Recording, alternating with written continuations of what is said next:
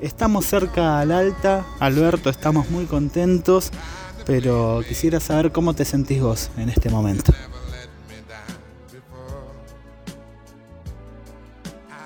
Buen día, este, y muy a, ¿cómo se dice esto? Azorado vendría a ser la, la palabra porque vertiginosa también vendría a ser también otra palabra porque es todo un rush. O sea, hoy me dijeron y ya mañana a las 9 a.m. tengo que partir y tengo que hacer un montón de cosas, terminar un montón de cosas en tiempo récord, tanto estudio, ropa y llamadas y ver cómo, cómo, cómo lo resolvemos con mi hijo. Es el único nexo que yo tengo en el exterior.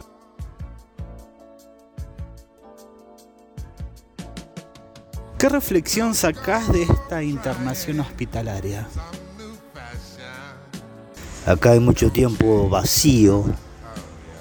O sea, el único tiempo lindo eh, que yo siempre lo dije cuando voy a, a Sarip, me encuentro con los muchachos, los kinesiólogos y demás, el psicólogo, charlamos, hago gimnasia, y son cuatro horas que me despejo y después cuando vuelvo a la sala como que es un tiempo inerte, muerto.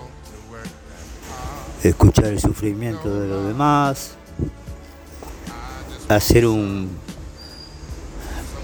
un cálculo para atrás que me duele mucho, me hizo reflexionar mucho, dado que yo vine acá en coma, pero en coma alcohólico.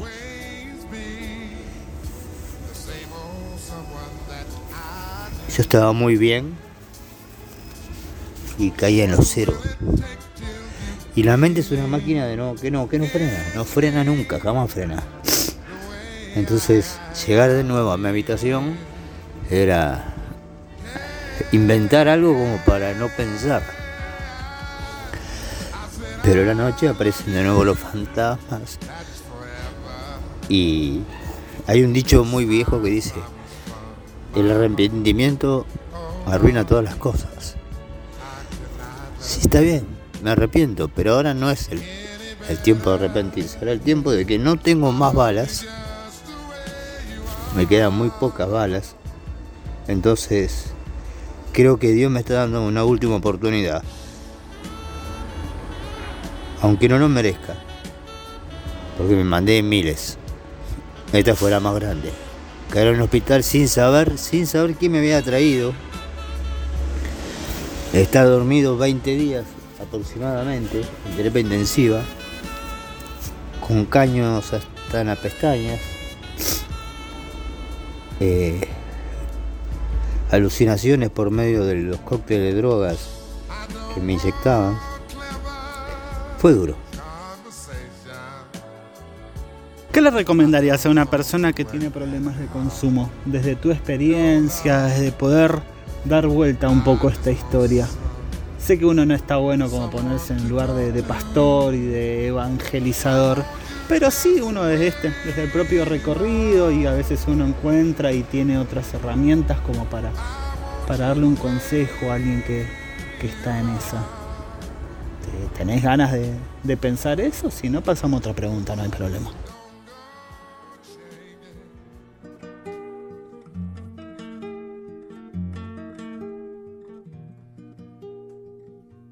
Este, yo no soy quien para dar consejos porque es obvio que mi vida es un lío.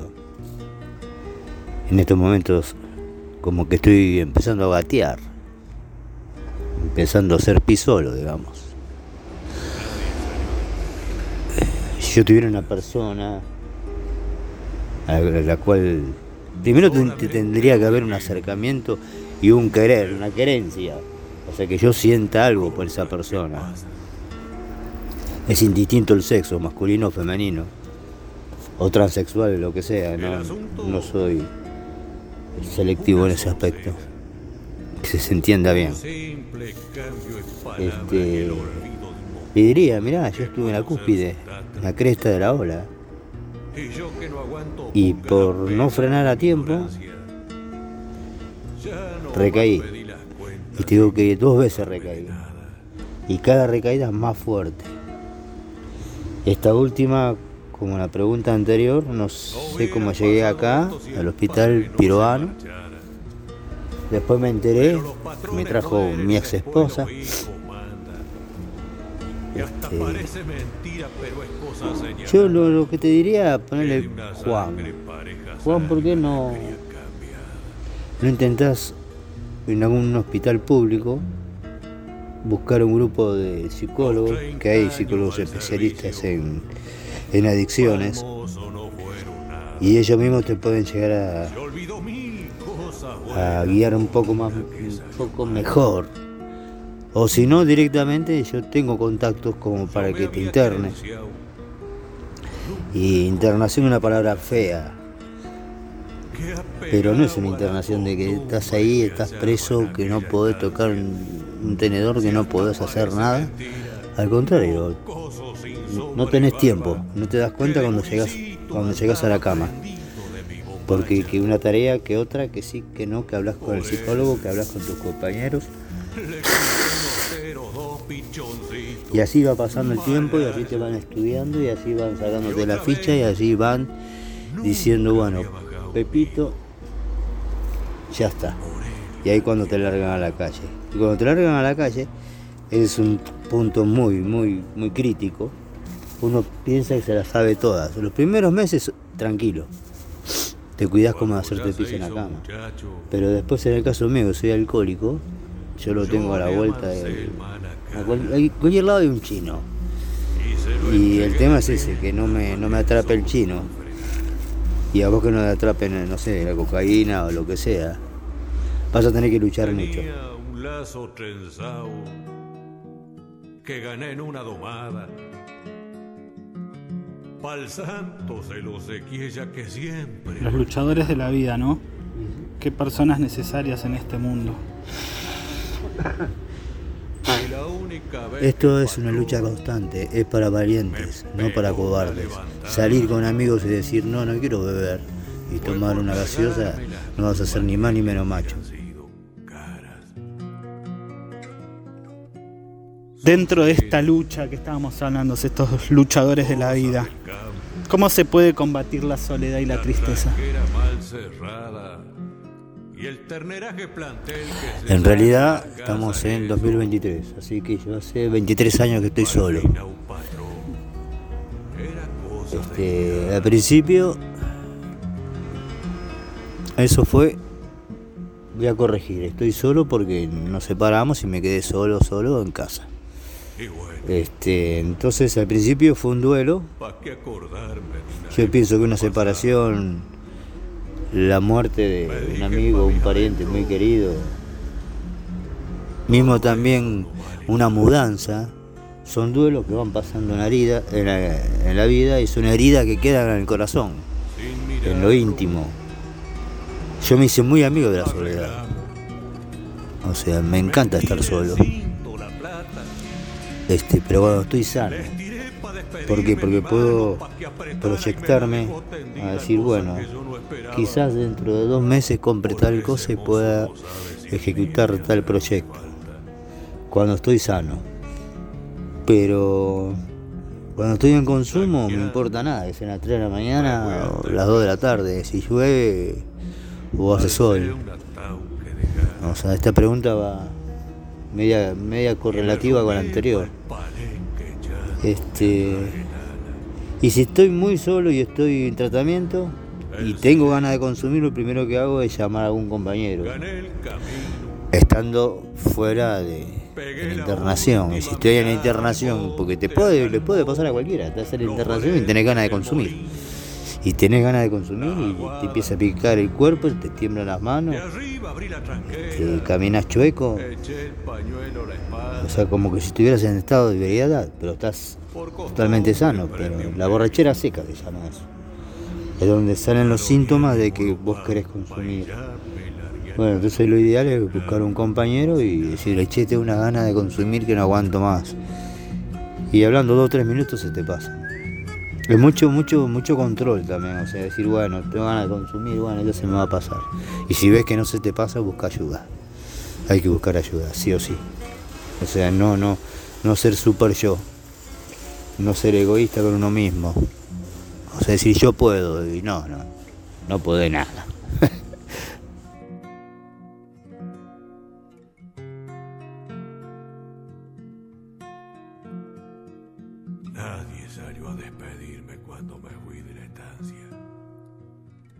Es un trabajo con uno mismo y con los otros, ¿no? Es, es un trabajo constante para adentro y para afuera. Cosas que pasan.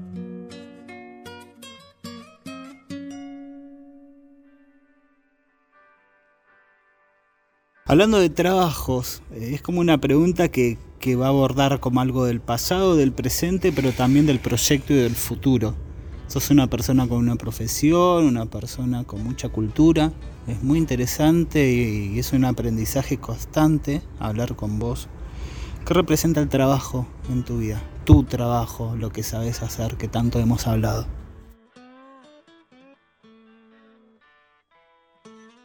Yo tuve la dicha y la suerte de siempre trabajar en lo que me gustó y en lo que estudié.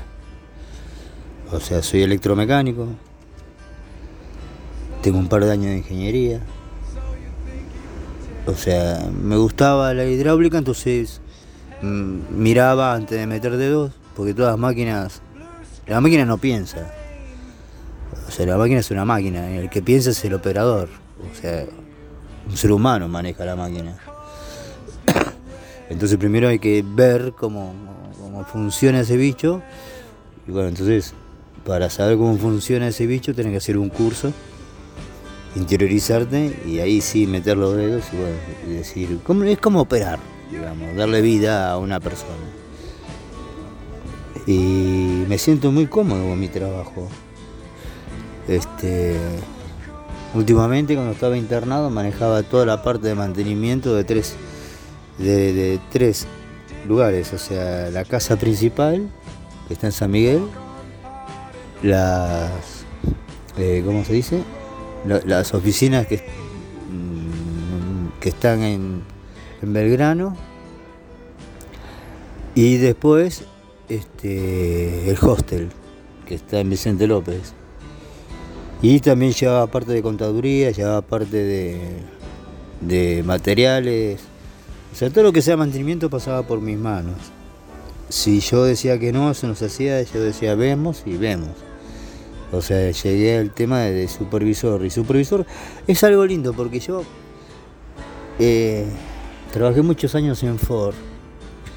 Y a mí una persona no me servía y no me temblaba el, pulso como para decirle anda, anda a hablar con el ingeniero y listo. O sea, yo lo borraba.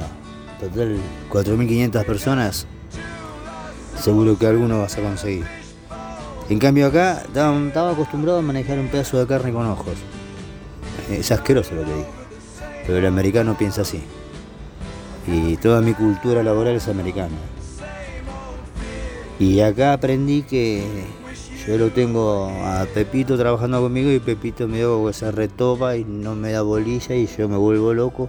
Pero entonces, pero yo primero lo tengo que pensar que es un ser humano. A ver, sacarlo del trabajo, llevarlo a tomar unos mates o lo que sea, y decirle, che negro, ¿qué te pasa? Y ahí cambia la cosa. Pero eso me costó muchísimo, a, decir, son, son humanos, o sea, no son máquinas, no es un pedazo de carne con ojos. Me gusta mucho interiorizarme eh, en lo técnico. Acá me aburro porque no tengo nada para hacer pero siempre estoy haciendo algo, siempre estoy creando algo.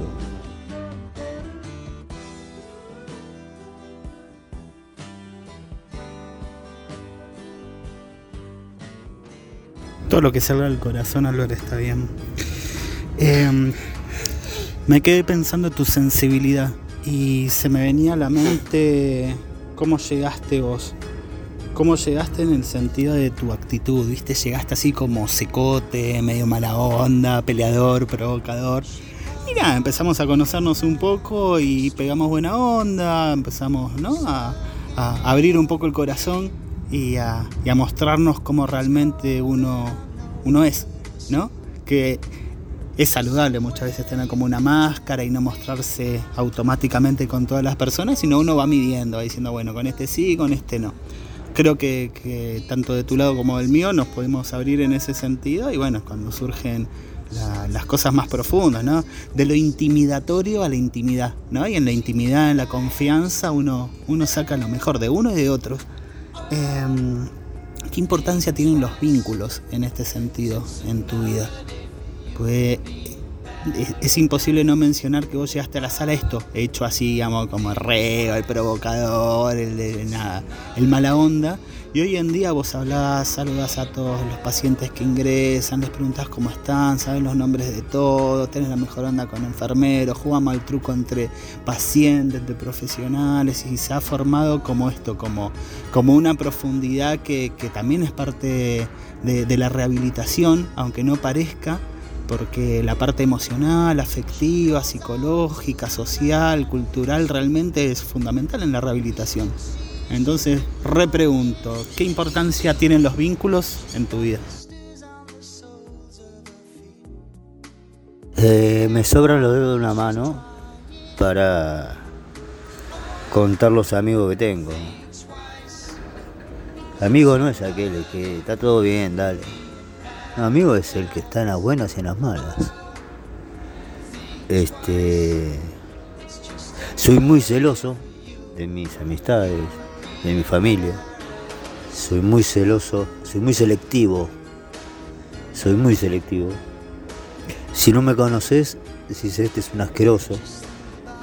Sí, porque no, no, no te estudio, estudio, estudio, estudio el piso, estudio el panorama, estudio el ambiente, estudio recién ahí como que te empiezo a dar un poco de de, de, bolilla digamos este mi psicóloga me decía que yo soy una coraza por fuera y por dentro soy un flancito y es verdad eso. Eso es verdad. Este así como me dan yo doy. Al mil por ciento. Sin preguntar por y para qué. Si vos me decís necesito tal cosa y estoy en Singapur, bueno, ok, aguantame ya llego. y sí, y te llevo tal cosa y llego a Singapur, después te cagará de pedo, pero bueno, soy así.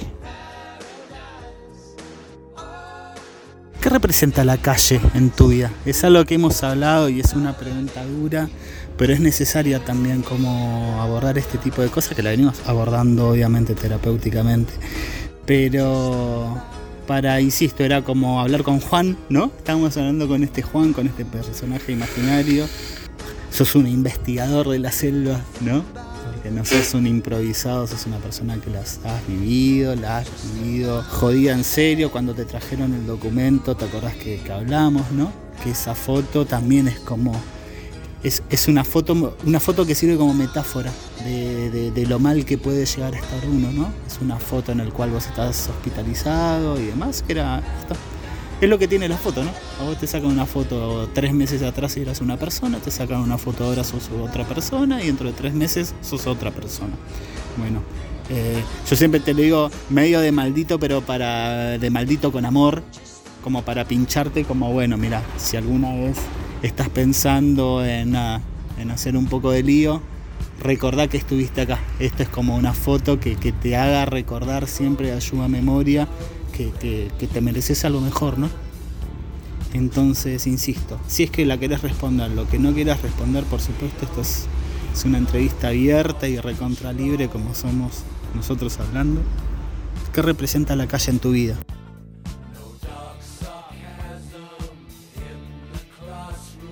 Tengo 56 años, siempre tuve un buen pasar, que no parezca fanfarrón, pero es verdad. O sea, tener un buen trabajo, casa, comida, perro, señora, hijos, auto. O sea, no, no, no. Una persona normal. Y después, este, debido también al alcoholismo, perdí trabajos perdí muchos trabajos importantísimos y me, me recomendado por ingenieros reconocidos en Buenos Aires y Gran Buenos Aires. Este, y la calle es una cagada. Más hoy, hoy, hoy. Hoy miércoles 5 de julio del 23 y la calle está muy, muy embromada. Yo te puedo decir que cinco años atrás no era tan, tan así, pero ahora vino algo muy vertiginoso. Eh, yo le tengo más miedo a un muchacho de 14, 15 años que a una persona de, de 35, 40 años. Porque esa criatura, para mí es una criatura, no tiene la culpa de no tener estudio, de no tener una casa, de no tener algo, algo donde agarrarse. Si bueno, a las 5 tengo que estar en casa para que tome la leche con mi mamá. Y ellos no lo, no lo tienen. El frío, la lluvia, la necesidad de bañarse no sabes dónde bañarte, el hambre, este, las truchadas. Yo tengo un carnet de discapacidad de, Juan Juan Felipe 14, que sé yo de quién es. Y, con eso viajaba o viajo. Ahora ya no, porque ya no es que salió legal ahora, pero ahora ya no me va a hacer falta. Pero cuando estaba en la calle me iba a todos lados con eso. Este. Y vuelvo a la pregunta, no sé cuál es de cuando estás anestesiado por el consumo, no importa nada, es unas 3 de la mañana, si está lloviendo, si hay una maratón de gendarmes buscando a, Jack el Destripador, te importa un carajo. O sea, vos estás en la tuya y listo. Y al que se te arrima le mostrar los dientes, decir flaco, seguí para allá, estoy tranquilo. Y se acabó. O sea, es muy, muy, muy heavy estar en la calle. Y viene también a colación con la, otra pregunta de la soledad. Como siempre consumí, siempre estuve solo. O sea, no, no me gusta hacer junta. No, no, no me gusta. O sea, te saludo, hola, ¿qué haces? ¿Todo, bien? ¿Todo bien? Chao, chao, nos vemos, nos vemos. Vení, vení, no, no, ahora no, porque tengo que ir a ver a Pepito. Mentira, no hace nada, pero no me gusta, no me gusta la junta, en una palabra. O sea, Creo que está contestada la pregunta. ¿Cómo te ves en los próximos meses?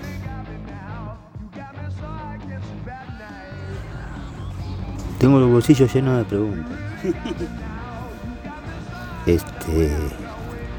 Veo un lugar al cual yo conozco, me conocen, pero, pero no me van a decir, Hola Albertito, vení mi amor, sentate, tomate unos mates. Eh, el primer día sí, seguro. Todo dulce de leche. Hasta que me acomodo los huesos y demás.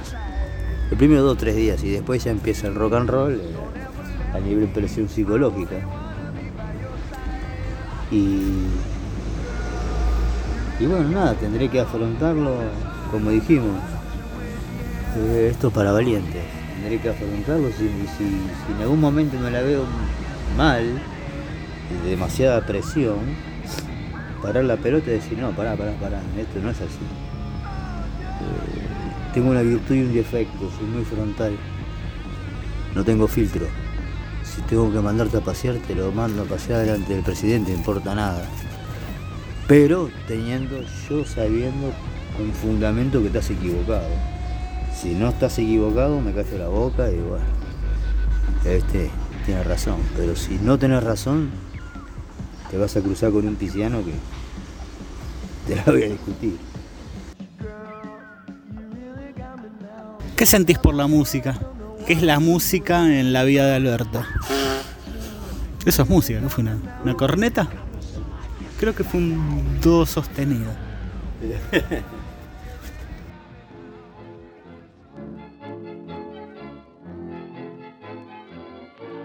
La música para mí es, vos me pones un plasma enorme como un elefante y me pones una radio espica AM y me quedo en la radio. O sea, la música me relaja, me conecta conmigo mismo. Eh, soy de volar mucho, soy de volar mucho. O sea, mi característica. O sea, no creo en los signos, pero es algo, es algo nato en, mi signo. Mi hija de mi signo y lo mismo. Voladores somos. Y la música me encanta, me acaricia, me, me despeja. Y además, cuando estábamos trabajando en Ford, yo tenía tres líneas a cargo y ocho personas. Y la semana tiene siete días. Y trabajábamos los siete días. Bueno, ¿qué pasaba? Un día Pepito escuchaba, ese turno era de Pepito, no se escuchaba la música que Pepito quería, y así sucesivamente. Y yo como era el, supervisor, no, era el puntero, que se llama puntero, que es una especie de supervisor. Que tengo que estar con Pepito, con Juan, con todos, tengo que estar camino más que, que lo que laburo. Este, y después, bueno, yo llegamos a un acuerdo de decir, bueno, me dejan escuchar por día un tema nada más y después sigan ustedes. si no, yo tengo que escuchar cumbia, chacarera. No tengo nada porque yo escucho cualquier cosa. Lo que sea música me, encanta, me, encanta. Es más, eh, mi hija cuando estaba, no, cuando la madre de mi hija estaba embarazada de mi hija, estaba las patadas en la panza, y yo le ponía Phil Collins y se, quedaba tranquila. Y la madre me decía, ¿cómo hace? Y la música mansa la fiera.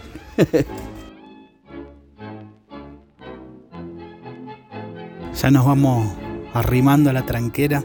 Eh, ¿Qué decías? Imagínate que acá haya una torta, un alfajor con unas velitas, que no es tu cumpleaños, pero es un evento para, celebrar, ¿no? El poder recuperarse, el poder salir adelante, el de, el de saltar semejante obstáculo. La cantidad de deseos que vos quieras no es un cumpleaños, es un encuadre flexible, que sean la cantidad de deseos que vos consideres, pero nada. ¿Qué, ¿Qué pedirías antes de soplar esa vela imaginaria?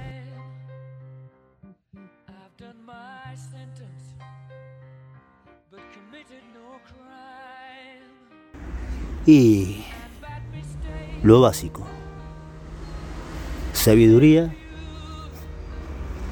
para poder frenar antes de, de colapsar, fuerza, porque no va a ser fácil. esto, es, esto es nada, esto es el comienzo, esto es el punto cero. Es el kilómetro cero cuando salís al rally. Y esto es un rally para toda la vida. Por más que te egreses, tenés que seguir peleando igual. Conozco gente de 40 años de abstinencia y me dice, yo la peleo todos los días. ¿Te pensás que no me da ganas a mí de darme un saque? Y gente de 40 años de abstinencia. Y uff. Sí, sí, flaco, esto es para toda la vida. Y después nada. Este. No, nada no.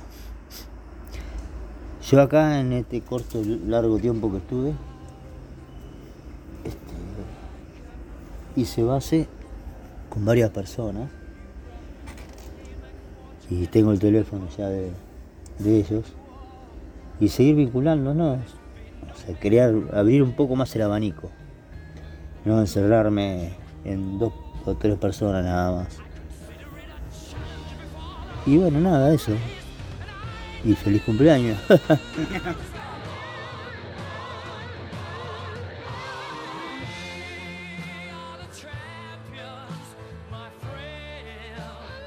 Yéndote de acá mañana a la mañanita, ¿qué consejo le darías a Alberto? Como, che, estate pillo en esto, esto, esto, en qué cosas tenés que estar más atento para, para esta nueva vida, para este nuevo capítulo que se está escribiendo ahí con, con la tinta bien fresca.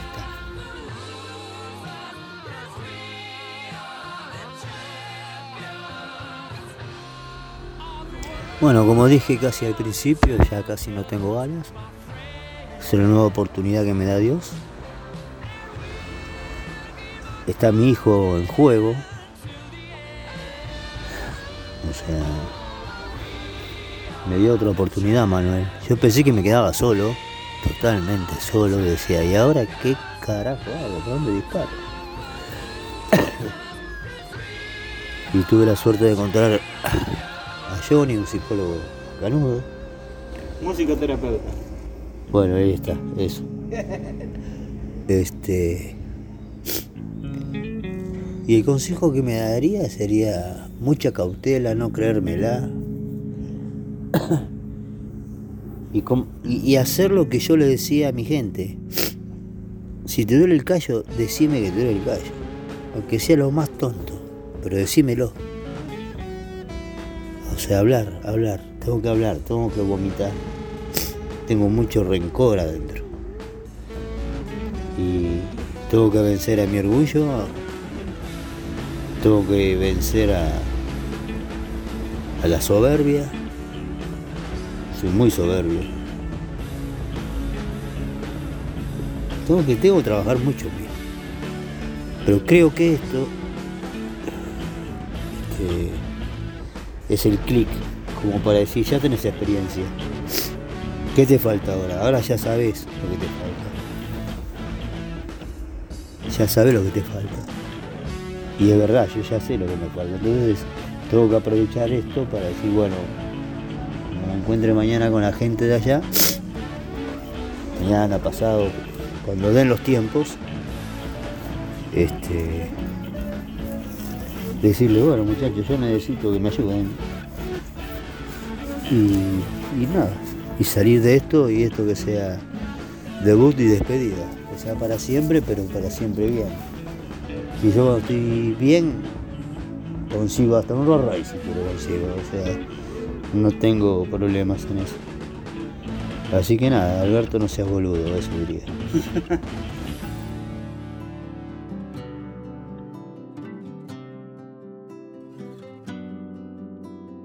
y ahora temática libre de algún... Ah, vino una paloma a acompañarnos. Le interesa evidentemente en la que estamos. Bueno. Em, nada, Lor. Querés cerrar esta entrevista hermosa. Gracias por abrir el corazón. Sos, sos una gran persona. Te agradezco por, por la honestidad, por, por brindarte, porque también al, vos brindarte y a y a dar tu corazón, ¿no? A ofrecer tu corazón y tu experiencia y tus dificultades, también nada, puedes ayudar a otras personas. El fin muchas veces de, este podcast es eso, es que alguien lo escuche, alguien se sienta movilizado, si alguien estaba haciendo algo que sentía que no debía hacer y demás, como que se pueda poder replantearlo, ¿no? Así que nada, eso, querés cerrar como vos quieras. Bueno, para un broche chiquitito, este, y gracias a todos, a todos, desde la gente de limpieza hasta los profesionales. Como que me prepararon, yo siempre hago metáforas con los, con los autos, porque me encantan, mi hobby son los autos. Este, yo digo como que prepararon a un monstruo para ganar ese monstruo soy yo. Y bueno, ahora me largan a pista.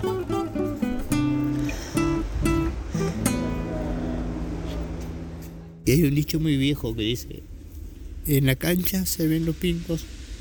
Y bueno, ya estoy. Nada más que eso. Muchas gracias.